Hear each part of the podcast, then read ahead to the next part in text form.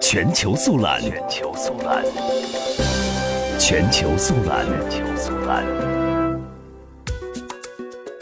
缅甸国防军司令部七月十八号发布通报说，根据飞行数据记录仪和驾驶舱语音记录器记录的情况，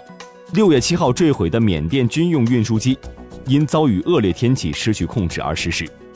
缅甸国防军司令部说，这架军用运输机六月七号失事后，搜救人员六月十五号发现了装载飞行记录仪和驾驶舱语音记录器的飞机尾部残骸，并于六月十八号捞出。缅甸事故调查局选择澳大利亚运输安全局从六月二十一号起进行数据分析。六月七号，一架载有一百二十二人的军用运输机在缅甸滨海城市丹老飞往仰光的途中失联。机上人员包括三十五名军人、七十三名军属和十四名机组人员。